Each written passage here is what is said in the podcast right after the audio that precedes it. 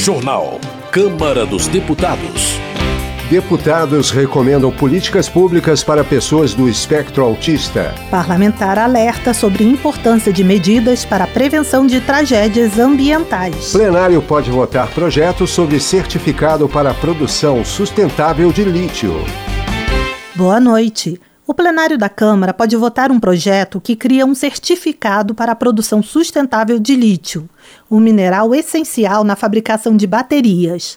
O repórter Antônio Vital tem as informações. A proliferação de carros elétricos aumentou a demanda no mundo todo por um mineral essencial para a fabricação das baterias, o lítio. Só que a produção de uma tonelada de lítio corresponde à emissão de 35 toneladas de dióxido de carbono, o gás causador do efeito estufa, para tornar a produção do lítio sustentável e diminuir o impacto para o meio ambiente, um projeto pronto para ser votado no plenário da Câmara cria um certificado voluntário para o chamado lítio verde, o lítio produzido com menor emissão de carbono ou rejeitos. O lítio também é usado na fabricação de baterias de celulares, ligas metálicas e fármacos. Por isso, um certificado que ateste uma menor emissão de gases do efeito estufa é considerado fundamental até para que o lítio produzido no Brasil ganhe mais espaço no mercado internacional. Esse foi um dos argumentos usados pelos autores da proposta, a deputada Adriana Ventura, do Novo de São Paulo, e outros sete deputados.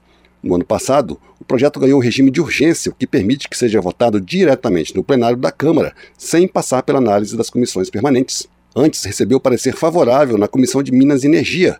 O relator, deputado Joaquim Passarinho, do PL do Pará, destacou a importância do certificado. A certificação voluntária visa incentivar as empresas que adotarem essas práticas, promovendo a redução da emissão de carbono, garantido com a transição para veículos elétricos e energias renováveis seja sustentável. Produtos certificados podem se diferenciar no mercado, atraindo consumidores conscientes que valorizem a sustentabilidade. A certificação voluntária ajuda a estimular a inovação, aumentar a transparência, a responsabilidade corporativa e contribui para a adesão de metas ambientais climáticas mais amplas. O projeto cria o Sistema Brasileiro de Certificação do Lítio, com informações sobre volume de emissões de toda a cadeia de produção e obrigação de transparência para as empresas. O sistema será de adesão voluntária, ou seja, a certificação não será obrigatória. O regime de urgência para a tramitação do projeto foi aprovado de maneira simbólica pelo plenário, mas foi criticado pela deputada Júlia Zanata, do PL de Santa Catarina. Para ela, iniciativas dessa natureza são uma exigência internacional prejudicial à economia brasileira. Agora, o Brasil, que possui a maior reserva natural do mundo, o pulmão do mundo, com dimensões continentais, tem que aplicar em todo o seu território coisas que países pequenos, nações menores e mais ricas que nossos estados não conseguem aplicar. Agora a indústria tem que adaptar os carros, as refinarias, a distribuição, o setor aeronáutico, todo mundo precisa se ajoelhar para as pautas globalistas e internacionais. Ainda não há data para votação no plenário da Câmara do projeto que cria um certificado voluntário para a produção de lítio produzido com menos emissão de gases do efeito estufa. Da Rádio Câmara de Brasília, Antônio Vital. Meio Ambiente. O enfrentamento da crise climática é uma das agendas prioritárias no Plano Plurianual 2024-2027.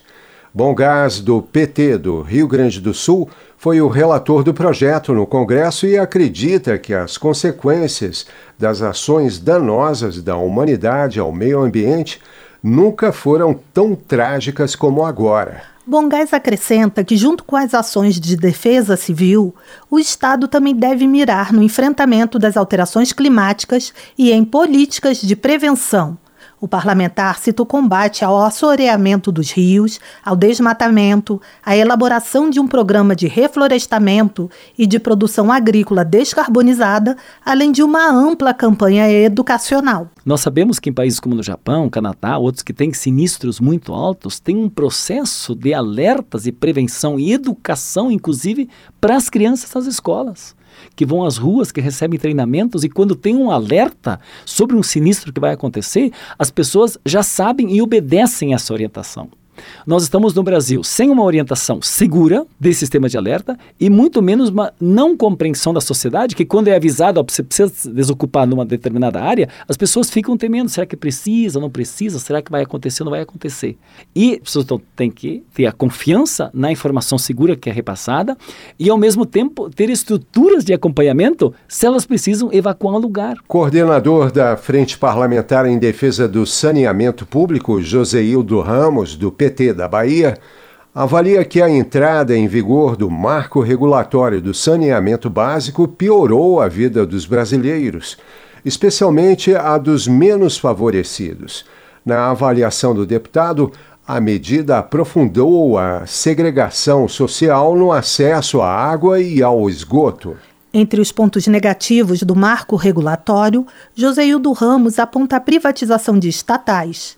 Segundo ele, existe um desinteresse em alcançar pontos do país que não sejam vantajosos do ponto de vista financeiro para a iniciativa privada. Existem investimentos que só o poder público pode fazer para entregar água boa, limpa, potável, tratada para aquele cidadão que mora num pequeno povoado.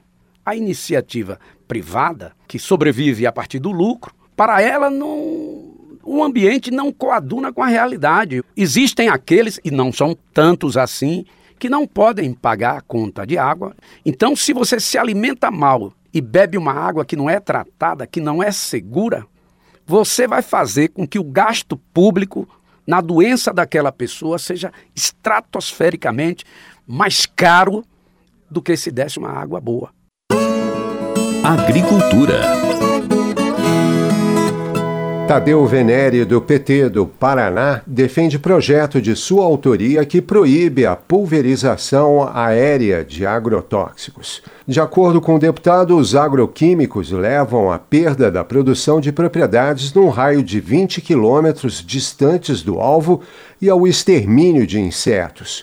O congressista alerta ainda para o alto índice de câncer e de doenças agudas provocados pelos pesticidas. Nós somos o país que mais consome veneno no mundo. Nós temos no Brasil uma produção que usa uma quantidade de agrotóxico que não é aceitada, por exemplo, em países da Europa. Nós temos aqui um dos produtos que é o glifosato, que já está proibido há muito tempo em outros países e continua sendo utilizado no Brasil. Isso tudo mostra que o veneno mata. É, o veneno mata e nós temos que fazer a transição agroecológica. Eu espero que nesse ano, em 2024, nós possamos fazer essa transição e possamos de fato colocar na mesa dos brasileiros comida saudável sem veneno. Esse vai ser o nosso maior empenho, lutar para que o veneno não continue matando brasileiros como faz todos os anos. Tadeu Venere também destaca outro projeto de sua autoria que pretende restaurar a contagem de tempo para a concessão de promoções e progressões dos servidores públicos das três esferas federativas, que foram congeladas durante a pandemia.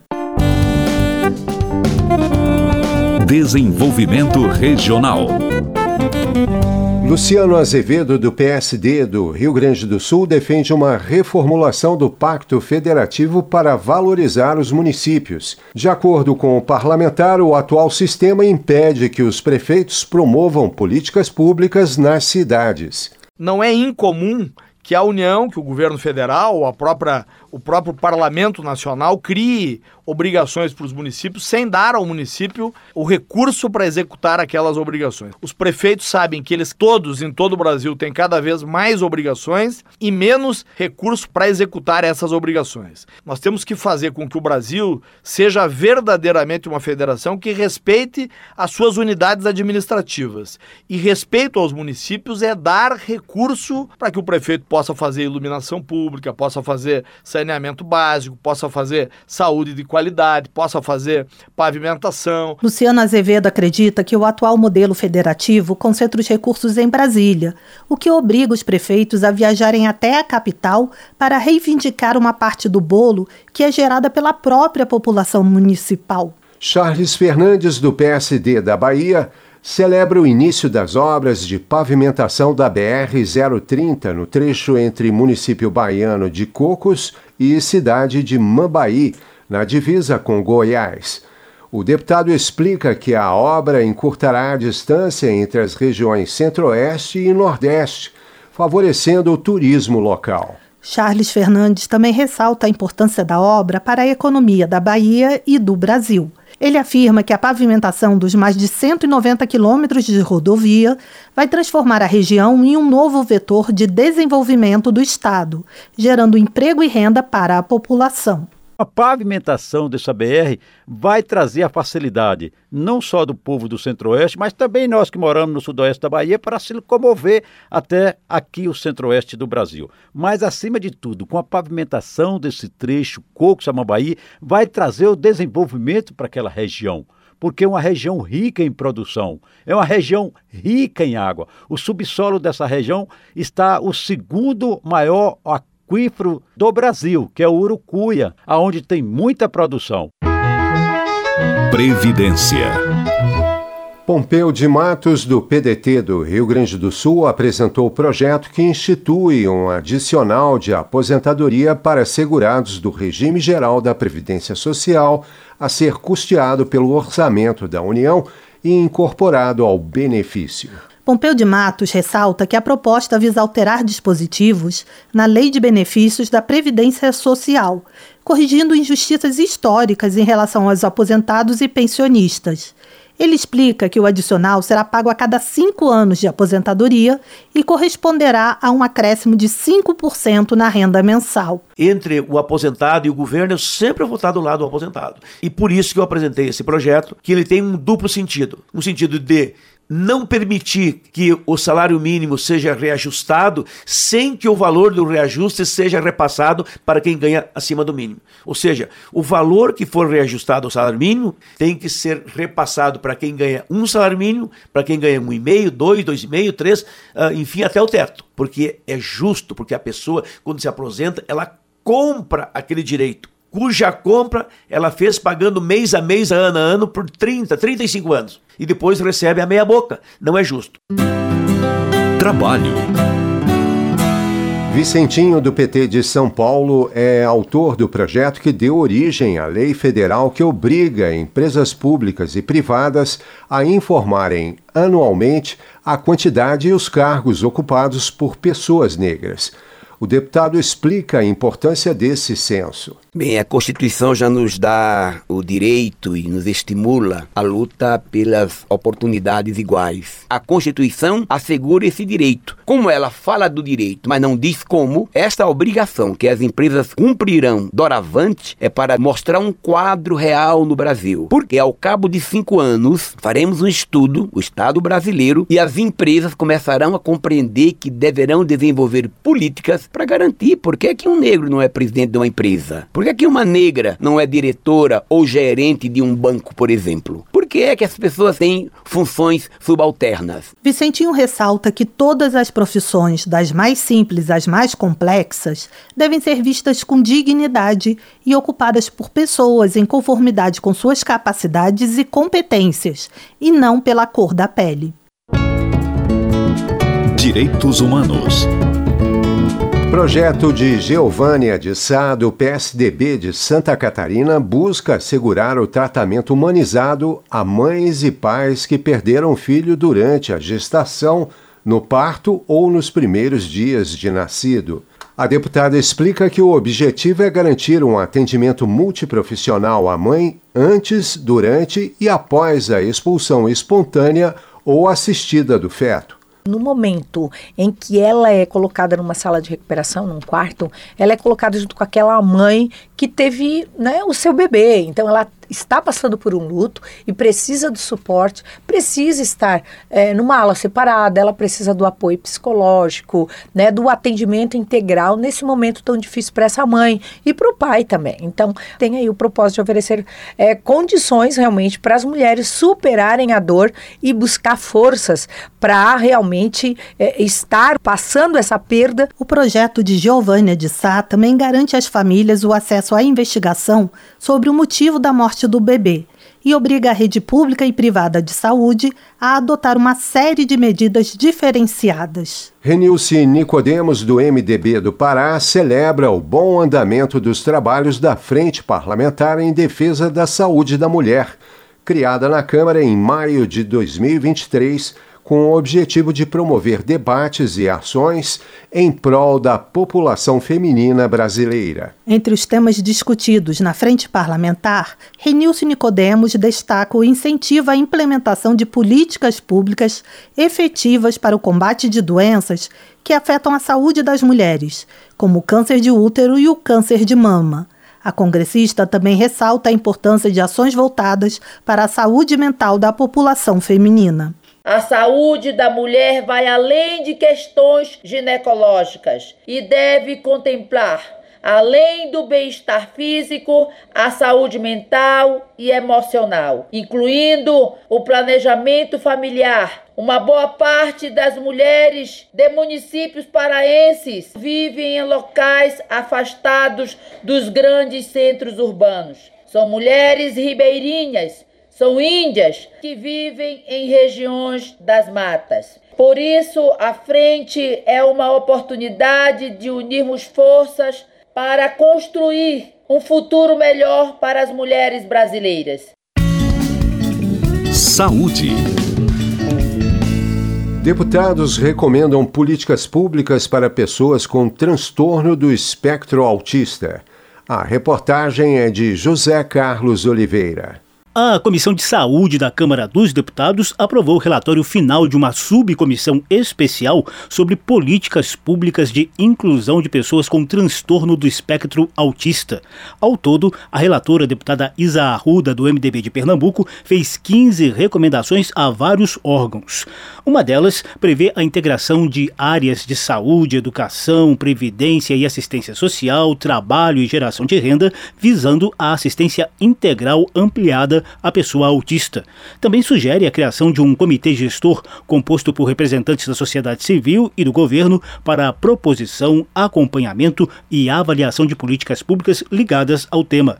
A presidente da subcomissão, deputada doutora Alessandra Haber, do MDB do Pará, destaca outras duas recomendações. A primeira é melhorar a estrutura, a eficiência do Estado para que se possa oferecer um acompanhamento adequado, um acompanhamento digno às pessoas com autismo e para isso precisamos de mais investimentos. E a segunda é que precisamos difundir cada vez mais informações sobre esse tema para que a gente possa diminuir a desinformação da sociedade nas escolas, dentre os próprios médicos, nas famílias. Quanto mais informação, mais evolução nós teremos. Hoje não há estatísticas oficiais sobre o transtorno do espectro autista no Brasil. Nos Estados Unidos, esses casos atingem em torno de 3% da população. A falta de conhecimento por parte dos profissionais de saúde foi apontada como uma das barreiras para o diagnóstico precoce. Na área de educação, também há grande desconhecimento sobre o plano educacional individualizado, indicado a alunos com necessidades específicas. A subcomissão especial funcionou ao longo do segundo semestre do ano passado, promoveu audiências públicas e um amplo seminário na Câmara, além de visitas a centros de referência no Paraná e em Pernambuco. A deputada doutora Alessandra Haber ressalta que os debates foram fundamentais para diagnósticos sobre falhas nas medidas de inclusão e acolhimento a pessoas que convivem com carências de atendimento, bullying, exclusão social, desemprego, entre muitos outros problemas. É um grupo de trabalho inédito, é a primeira vez que a Câmara Federal pôde se debruçar e discutir sobre pessoas com transtorno do espectro autista e mais do que isso, com a participação de autistas e de mães e pais atípicos. Muitas pessoas vivem uma angústia muito grande por falta de se ter um suporte adequado num sistema público. Diante das demandas, a subcomissão especial, que deveria encerrar os trabalhos no fim de 2023, vai se tornar permanente dentro da Comissão de Saúde da Câmara. A deputada explicou as diretrizes do grupo. Espalhar o debate sobre o tema pelo país, diagnosticar com maior profundidade o cenário que temos, sobretudo nas áreas mais distantes e principalmente precisamos ajudar as pessoas com autismo e seus familiares a se sentirem incluídas na sociedade em que vivemos. Doutora Alessandra Haber elogiou dois projetos de lei recentemente aprovados pela Comissão de Saúde, o que torna obrigatória a divulgação de informações sobre autismo nas carteiras de vacinação e a criação da moradia assistida para adultos com autismo e vínculo familiar rompido. Da Rádio Câmara de Brasília, José Carlos Oliveira. Termina aqui o Jornal Câmara dos Deputados, com trabalhos técnicos de Everson Urani e apresentação de Paulo Triolo e Mônica Tati. Uma boa noite para você. A Voz do Brasil retorna na segunda-feira. Boa noite. Você ouviu A Voz do Brasil. Boa noite.